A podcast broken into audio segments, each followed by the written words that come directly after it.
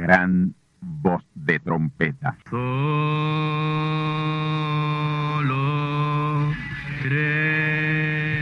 Saludos amigos y hermanos radioyentes. Están ustedes en sintonía con la audición radial Gran Voz de Trompeta, con el mensaje final de Dios al mundo, a la iglesia y a su pueblo escogido. Esta es la voz de Dios, proclamando el mensaje del Evangelio del Reino, o Evangelio eterno, a todos los que moran en la tierra, en el cumplimiento de Apocalipsis capítulo 14 y verso 6. Este es un mensaje de alerta y de apercibimiento ante los eventos proféticos del fin del mundo que ya han comenzado. No es que viene el fin del mundo, es que ya comenzó. Y en esta audición radial ustedes se mantendrán bien informados y apercibidos sobre cómo asegurar la salvación y la vida eterna, que es lo importante ante tales eventos. A continuación, ustedes escucharán no un mensaje doctrinal ni dogmático, sino la pura palabra de Dios, probada con las escrituras, la verdad como la verdad es, pues conoceréis la verdad y la verdad os libertará.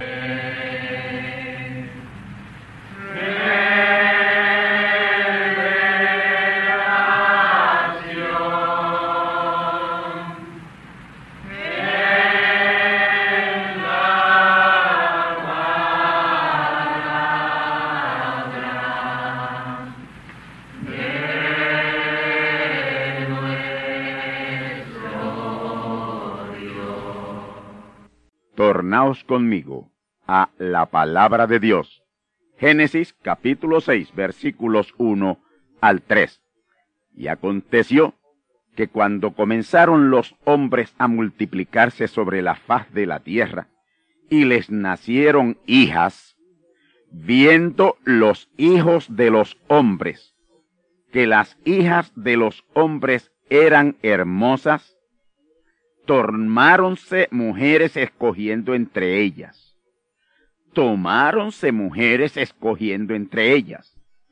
Y dijo Dios, no contenderá mi espíritu con el hombre para siempre, porque ciertamente él es carne, mas serán sus días ciento y veinte. Mi tema en esta ocasión, como ya he anunciado, hijos de Dios e hijos de los hombres. Quiero dejar bien claro desde el mero comienzo de este mensaje que en este mundo hay dos clases de simientes con dos distintas descendencias. Estos son hijos de Dios e hijos de los hombres.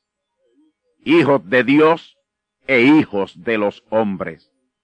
Los hijos de Dios vienen de Dios a través de su hijo Adán. Y los hijos de los hombres vienen del hombre serpiente a través de su hijo Caín. Porque Caín no es hijo de Adán, Caín es hijo del hombre serpiente. Y esto lo hemos probado y lo seguiremos probando con la palabra de Dios. Caín fue hijo del hombre serpiente en Eva, de quien la Biblia dice que fue madre de todos los vivientes.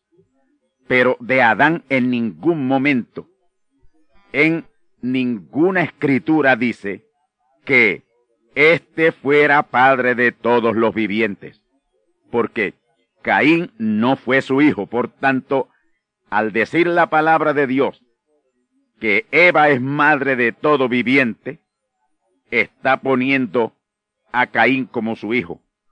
Pero al no llamar a Adán padre de todos los vivientes, esto claramente indica que Adán no fue padre de Caín. Ahora, los hijos de Caín, hijo del hombre serpiente, son los que en Génesis capítulo 6 son llamados hijos de los hombres. Y esas son las dos simientes o descendencias que tenemos en la tierra hoy. Una puede ser salva, la otra no puede ser salva. Esto lo veremos más adelante en el mensaje. Y aún Las sangres se han ligado. La sangre de los hijos de Dios y la sangre de los hijos de los hombres. Con eso no hay ningún problema. Dios sabía que así sería e hizo provisión mediante predestinación. Por eso los hijos de Dios son predestinados. Jesús no murió por esa simiente de Caín, hijo del hombre serpiente. Él murió por los hijos de Dios, del linaje de Adán, a través de su hijo Seth. Escuchemos Génesis 4, 25 y 26. Y conoció de nuevo Adán a su mujer, la cual parió un hijo, y llamó su nombre Seth, porque Dios dijo, ella me ha sustituido otra simiente en lugar de Abel, a quien mató Caín. Ya Seth también, a éste le nació un hijo, y llamó su nombre Enos. Entonces los hombres comenzaron a llamarse del nombre de Dios. Cuando nació Enos, hijo de Set, de ahí en adelante los hombres comenzaron a llamarse del nombre de Dios. De Enos en adelante todo hijo de Dios por la línea de Adán fueron llamados setitas setitas, hijos de Dios. Y Dios decretó separación entre esas dos simientes. Él separó a los setitas de los cainitas allá en el principio y hoy en el final es exactamente lo mismo. Dios está separando esas simientes.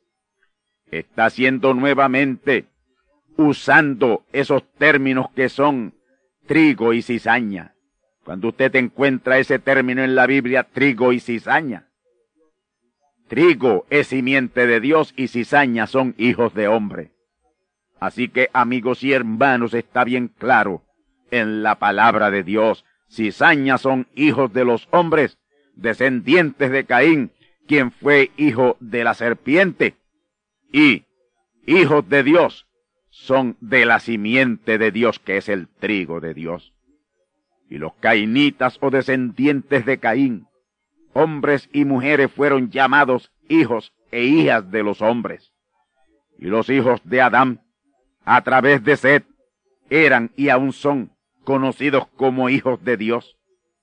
Y se conocen por su genuina fe, su genuina revelación, genuino conocimiento de la palabra ellos aman la palabra, no pueden rechazarla. Y hoy solo hay esas dos simientes en el mundo. La simiente de Dios, hijos de Dios de la descendencia de Adán a través de Seth, y la simiente del hombre serpiente, hijos de los hombres descendientes o descendientes de Caín, hijo de la serpiente. Génesis capítulo 6 versículos 1 y 2 dice así, escuchemos. Y aconteció que cuando comenzaron los hombres a multiplicarse sobre la faz de la tierra y le nacieron hijas, viendo los hijos de Dios, que las hijas de los hombres eran hermosas, tomáronse mujeres escogiendo entre ellas. Hasta aquí la cita. Ahí, en Génesis capítulo 6, y versos 1 y 2 podemos notar claramente la diferencia entre hijos de Dios e hijas de los hombres. A los hijos de los hombres, de la descendencia del hombre serpiente, padre de Caín, le nacieron hijas bellas y hermosas. Cuidado con esas bellezas. Y los hijos de Dios, de la descendencia de Adán, y a través de su hijo Seth, las prefirieron a ellas en vez de las de su propio linaje, verdaderas hijas de Dios. Y eso fue lo que provocó la ira de Dios, trayendo el juicio del diluvio sobre la tierra, la mixtura entre hijos de Dios, de la descendencia de Adán, e hijas de los hombres de la descendencia de Caín. Por eso, cuando yo digo que este es el siglo final, y esta es la década final de los hijos de los hombres, me refiero a la mala simiente. Es la década final de los hijos de los hombres, que son mala simiente, simiente de la serpiente, cainitas, pues para ellos hay fin, pero no para los hijos de Dios que vienen por la línea de Adán. Los hijos de Dios son eternos, con un futuro eterno. Así que estamos en la parte final del siglo final, su década final, para desaparecer de una vez y para siempre los hijos de los hombres. Porque el juicio cataclísmico que viene, esta vez erradicará por completo esa mala simiente conocida como los hijos de los hombres. Con el juicio del diluvio fue detenida grandemente el auge de crecimiento de esa mala simiente, los hijos de los hombres. Pero esa mala simiente, como toda mala semilla, se multiplica a un ritmo increíble y hoy está sobre mil a uno sobre los hijos de Dios. Es decir, por cada hijo de Dios hay más de mil hijos de los hombres. Así que, si no hubiera sido por el diluvio y luego del diluvio el mandato de Dios a su pueblo Israel de exterminar esa mala simiente donde quiera que su ejército invadía allá en Canaán, sería imposible para los hijos de Dios poder vivir sobre la faz de la tierra hoy.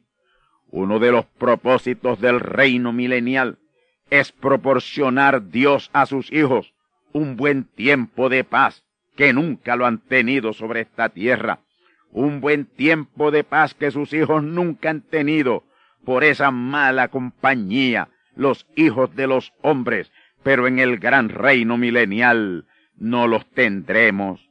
Y hoy es imposible tener paz y sosiego con más de mil a uno de la población del mundo que es mala simiente, descendientes del hombre serpiente por Caín su hijo, hijos de los hombres. Es decir, que los seis mil millones de habitantes de la tierra no llega a 500 millones la buena simiente que hay hoy sobre la tierra. Y la pura simiente recogida de Dios a través de los seis mil años del hombre sobre la tierra no pasa de diez millones. Sin embargo, esa mala simiente será exterminada y la tierra nueva y los cielos nuevos, ahí no entrará ni una sola mala simiente la mala simiente que son los hijos de los hombres, los que ahora están manifiestos y los que aún están naciendo y serán manifestados, todos serán exterminados antes del milenio. Y luego después del gran reino milenial, viene el lago de fuego que exterminará aún los espíritus de humanos y de ángeles caídos humanos de esa mala simiente y ángeles que se pervirtieron. Y luego que la tierra y todo lugar afectado por el diablo en el universo sea purificado, comienza en pleno la eternidad, pero sin una sola mala simiente habitando en ella. Y ya de ahí en adelante la población del mundo será sólo de los hijos de Dios, ni uno solo de los hijos de los hombres. Y ya este es el siglo final, y esta es la década final de los hijos de los hombres. Por eso es que están tan revolucionados por el diablo, el diablo y ellos saben que les queda poco tiempo. Y Ese es el aleteo final de hoy que seguirá hasta que sea establecido el reino final de los gentiles. Y ahí ellos tratarán de erradicar a los hijos de Dios, pero no podrán. Y a ese reino le podemos llamar el último reino y dominio sobre la tierra de los hijos de los hombres. Todas las profecías que indican que este es el siglo final y que esta es la década final, se han cumplido o están en cumplimiento ya. Estamos en el fin. Mis amigos y hermanos, estamos en el fin de los reinos gentiles. Y yo, en esta profecía, no he estado suponiendo ni adivinando respecto a lo que he estado manifestando. Es pura palabra de Dios. Es así, dice el Señor. Recordemos lo que nos reveló el profeta mensajero Branham con relación al profeta de Dios, lo que en verdad es un profeta de Dios hoy. Él dijo, el profeta es un hombre especial, con un ministerio y oficio especial. Él es un divino intérprete de la palabra. Un profeta verdadero hoy no está prediciendo eventos del futuro, porque todo está profetizado y dicho o predicho en el Antiguo, en el Nuevo y en el Eterno Testamento. Un profeta hoy es el cumplimiento de la palabra que queda por ser cumplida del Antiguo Testamento, del Nuevo Testamento y el cumplimiento del Eterno Testamento. Jesús fue el Antiguo Testamento hecho carne, cumplido. Branham fue el Nuevo Testamento hecho carne, cumplido por él.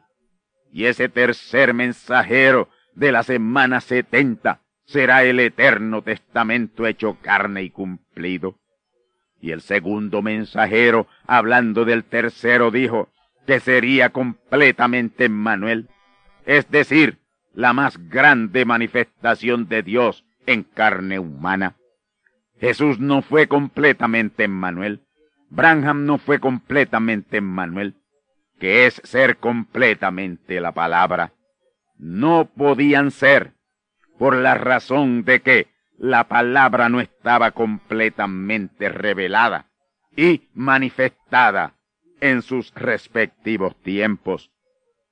Pero ya hoy la palabra está casi completamente revelada en lo que concierne al eterno testamento. Cuando la palabra sea hecha carne, esta vez en lo que al eterno testamento respecta, es porque toda la palabra está revelada, ha sido revelada y manifestada. Amigos y hermanos, esta es la década en la cual tendremos toda la palabra revelada y ya en ella se podrá ser completamente Emmanuel. Y completamente Emmanuel es cuando la palabra completa estará revelada y hecha carne en un hombre y luego en un pueblo. Por lo tanto, en este siglo final y en esta su década final, para los hijos de los hombres, los hijos de Dios verán y sentirán la palabra en pleno hacerse carne entre ellos. Pero antes de la palabra en pleno hacerse carne, habrán unas señales muy precisas e inequívocas y contundentes por demás. Y ya estamos en medio de una de ellas, y la cual no se entera nadie, de ella no se entera nadie que no sea parte integrante de ella misma. Es una señal personal y una experiencia física y muy personal que sólo la simiente, la persona, lo siente y es algo interno, el gran cambio, ese gran cambio. Sara comenzó a sentir un cambio interno que sólo ella notaba y como Abraham pasaba por la misma experiencia, el secreto estaba solo entre ellos. Y eso les daba una plena seguridad sobre la promesa que Dios le había hecho de que tendrían un hijo y serían padres de muchas gente, gente muy especial, aun cuando ya Sara le había cesado la costumbre de las mujeres y Abraham era un viejo de ochenta años. Yo estoy viendo y oyendo sobre las señales finales en este siglo y década final de los hijos de los hombres. Y son señales contundentes sobre el movimiento mundial hacia el establecimiento del reino mundial de los gentiles. Por ejemplo, ya tienen el nuevo orden mundial que aplicarán a ese gobierno mundial y en ese gobierno mundial. Estamos viendo el aceleramiento del retorno de Israel, del pueblo judío de la parte del norte, y de quienes está escrito que Dios diría al norte, da acá, y de la manera más inesperada el norte que es Rusia, Rusia está dando acá a los judíos que completarán ese gran número de 144 mil, pues aún estaremos viendo en gran escala el regreso de miles de judíos del norte, que es Rusia, para completar ese gran número. Vamos a otra señal, señal de fin de siglo y milenio la señal de la gran depresión que está profetizada en Santiago capítulo 5, versículos 1 al 8. Eso está ya a la mano. Es inminente, aunque cuestionable por aquellos que no quieren dar su brazo a torcer. Y esa es una señal profundamente relacionada con la próxima venida de Cristo, para la consumación. Escuchemos Santiago capítulo 5, versículos 1 y 3, y luego el verso 8. Oh ricos, llorad y aullad, ricos, llorad aullando por vuestras miserias que os vendrán. Vuestras riquezas están podridas, vuestras ropas están comidas de polilla Vuestro oro y plata están corrompidos de mo, y su mo os será en testimonio, y comerá del todo vuestra carne con fuego. Os habéis allegado tesoros para los postreros días. Amigos y hermanos, esas profecías, o esa profecía es para los ricos, en esos primeros tres versos, y en ella lo que hay es aullido y lloro para ellos.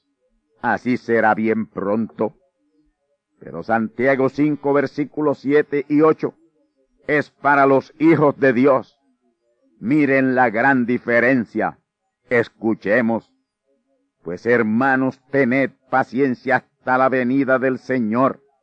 Mirad cómo el labrador espera el precioso fruto de la tierra, aguardando con paciencia hasta que reciba la lluvia temprana y tardía.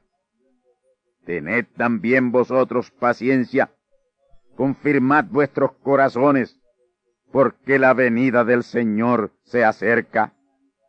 Quiero analizar esta profecía un poco, ya que creo que en los próximos cuatro años veremos en pleno el pleno cumplimiento de esta profecía.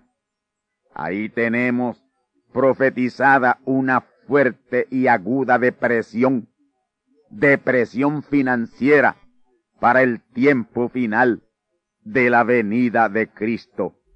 Santiago 5.7. Pero a ello iremos más adelante.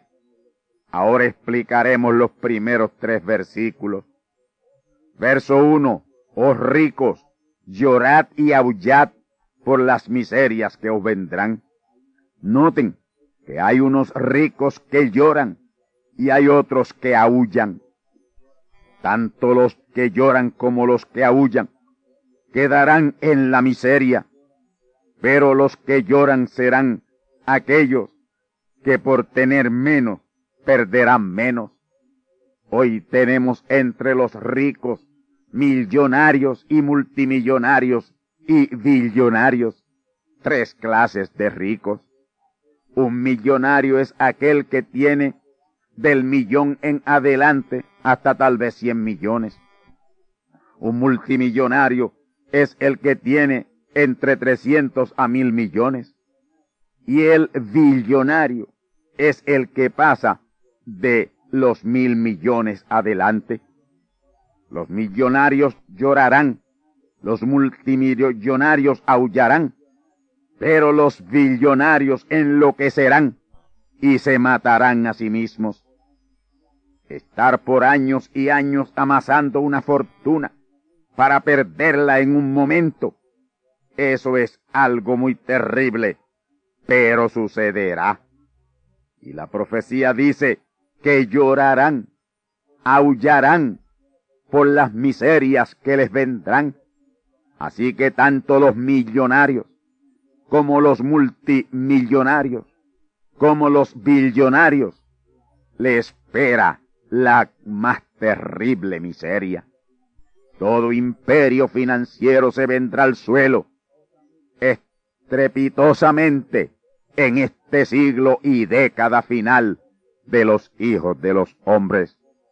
Ya imperios como la Eastern Airlines, Pan American Airlines y otras están en el capítulo 11 de la ley de quiebra. Decías y de otras circulan rumores de quiebra y en los seis años que han pasado de esta década, más de 25 bancos han quebrado en los Estados Unidos. La General Motors y muchas otras factorías de autos en los Estados Unidos han despedido más de la mitad de sus empleados en los últimos años. Sus riquezas se pudrieron ya y se desintegraron, tal como dice la profecía de Santiago 5.2.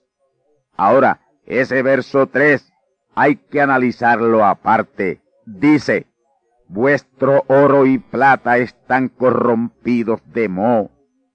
Ese es el millonario que guarda y guarda para ganar intereses y vivir de ellos. Ese no emplea su dinero para beneficiar al pobre. Ese es el rico sanguijuela. Ustedes saben que lo que coge mo o le da mo es lo que se guarda, pero lo que está en constante uso no. La parte final de ese verso 3 dice, os habéis allegado tesoros para los días postreros. Oh amigos y hermanos, estos son los días postreros. Estamos en los días postreros. Y esta es una profecía de los postreros días. Eso está bien cerca, porque este es el siglo final y esta es la década final de los hijos de los hombres. Este es el postrer tiempo, cuando tiene que ser consumada la venida de Cristo, la cual es completada en tres etapas. Ya dos etapas de la venida de Cristo se han cumplido y solo queda la tercera etapa, que de hecho es su tercera venida. La primera etapa de la venida de Cristo la cumplió en y con Jesús. La segunda etapa la cumplió en y con Branham. Y la tercera etapa está a punto de ser cumplida es inminente la tercera venida de Cristo. Y Santiago, quien no es conocido como profeta al estilo de Pablo o de Pedro, aquí en los versos siete y ocho, nos da una revelación profética tremenda. Escuchemos Pues hermanos, tened paciencia hasta la venida del Señor. Mirad cómo el labrador espera el precioso fruto de la tierra, aguardando con paciencia hasta que reciba la lluvia temprana y tardía. Tened también vosotros paciencia, confirmad vuestros corazones, porque la venida del Señor se acerca. Paciencia hasta la venida del Señor, la cual sería precedida de una enseñanza de lluvia temprana y tardía simultáneamente.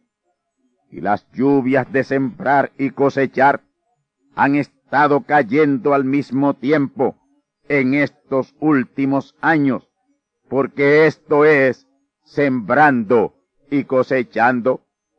Hoy, al mismo instante que se siembra, hay fruto, y como hay fruto, hay cosecha, porque lo que Dios siembra y cosecha es su trigo que da fruto enseguida.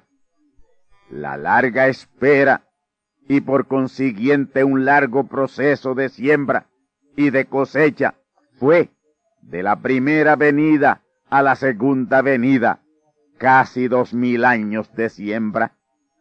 Pero de la segunda a la tercera es sembrando y cosechando la buena simiente, porque las dos lluvias han caído al mismo tiempo, porque entre una y otra lluvia no llega a cuatro décadas.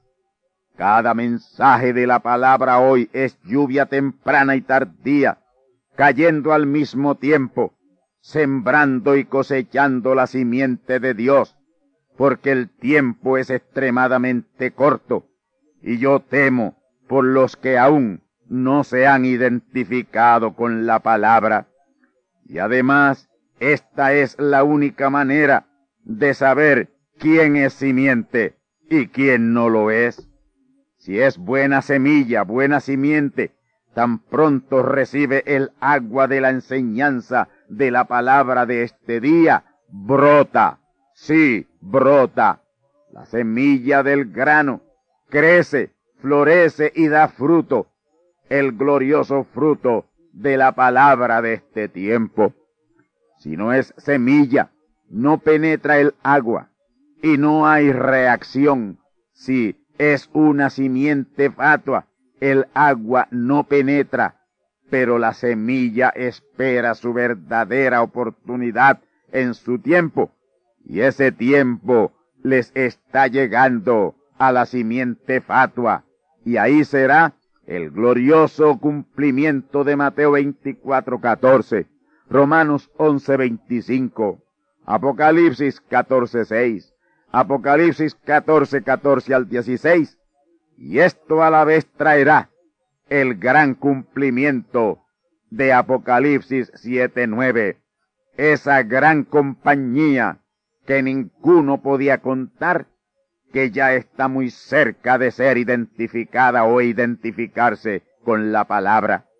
Santiago 5.8 claramente indica que esa condición general de caos financiero que revela la profecía sucederá en el tiempo cuando la venida del Señor se acerca. Y aquí está, es inminente la venida del Señor. El mundo entero se encuentra en recesión y avanzada depresión, aunque los siete grandes poderes financieros están haciendo malabares por ocultarlo.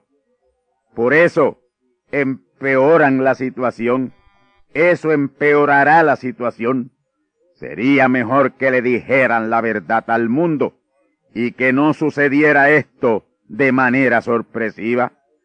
Por lo tanto, mi mensaje urgente al pueblo de Dios, la verdadera iglesia de Dios, es a tener paciencia y firmeza de corazón por lo cercano de su venida, la cual señala claramente esta debacle financiera del mundo, que hasta un ciego la puede ver ante el clamor de los grandes consorcios financieros y grandes y pequeñas empresas comerciales en el mundo entero.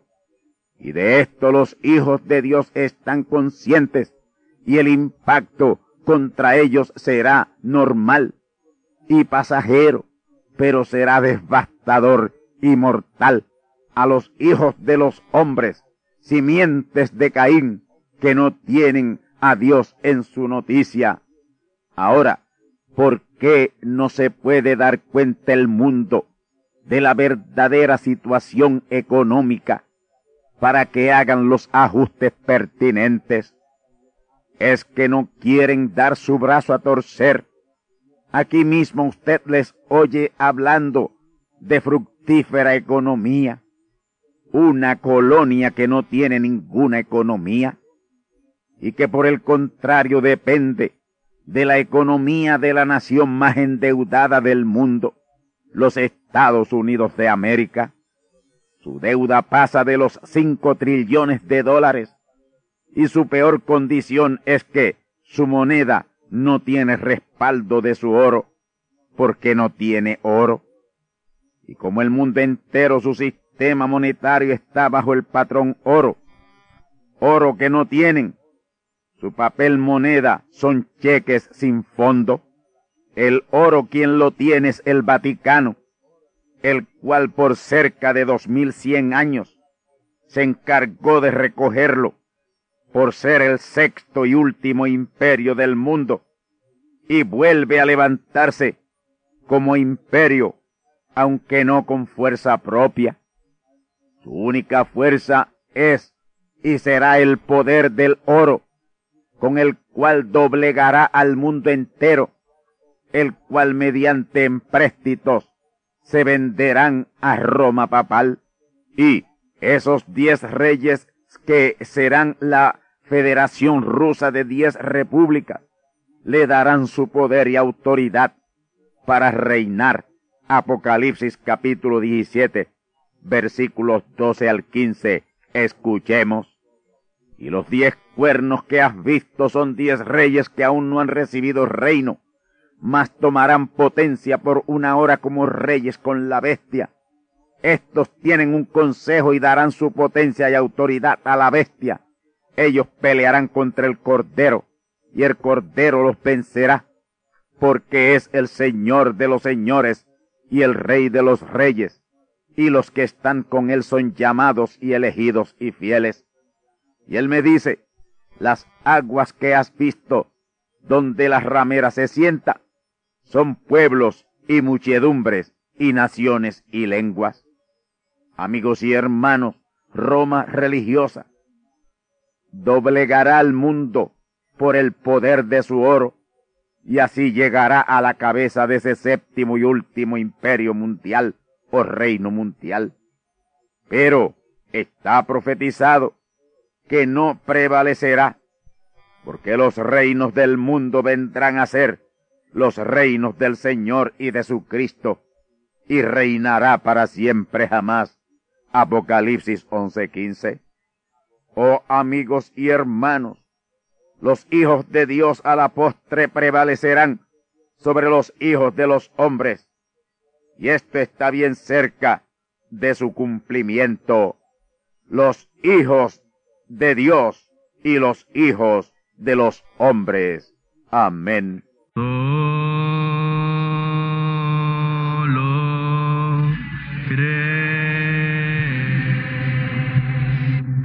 Y ahora hemos llegado al momento de liberación por la palabra hablada.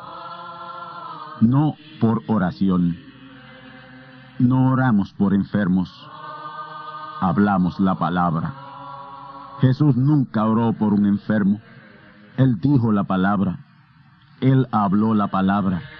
Y la palabra fue enviada. Y curó los enfermos. Resucitó los muertos. Limpió los leprosos. Abrió ojos a ciegos. Oídos a sordos. Desató lenguas a mudos.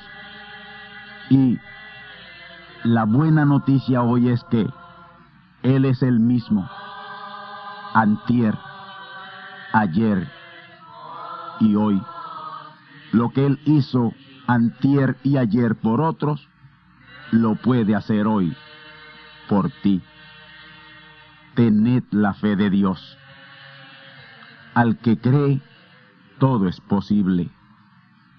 Cree solamente y te será hecho. Enfermedad maligna, enfermedades producidas por demonios, virus, bacterias y gérmenes, os echo fuera y os maldigo con maldición de muerte. Y proclamo liberación sobre todo oprimido del diablo, que llene los requisitos para ser liberado. Enfermedad te declaro fuera de existencia y pido la sanidad de los enfermos y la liberación de los oprimidos en el nombre del Hijo de Abraham, el Todopoderoso Señor. Amén. Amén. La palabra ha sido dicha.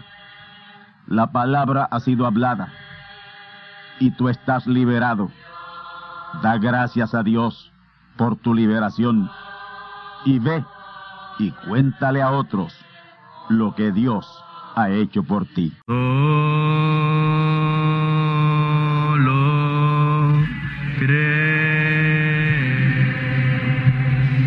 Amigos y hermanos radioyentes, han escuchado ustedes la audición radial Gran Voz de Trompeta y nuestra dirección postal es Gran Voz de Trompeta, apartado 1630, Canóbanas, Puerto Rico, 00729.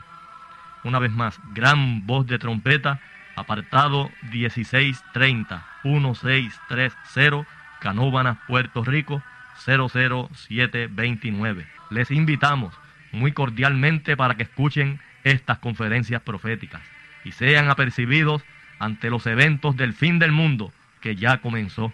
Les deseamos pues ricas bendiciones en Cristo el Señor. Amén.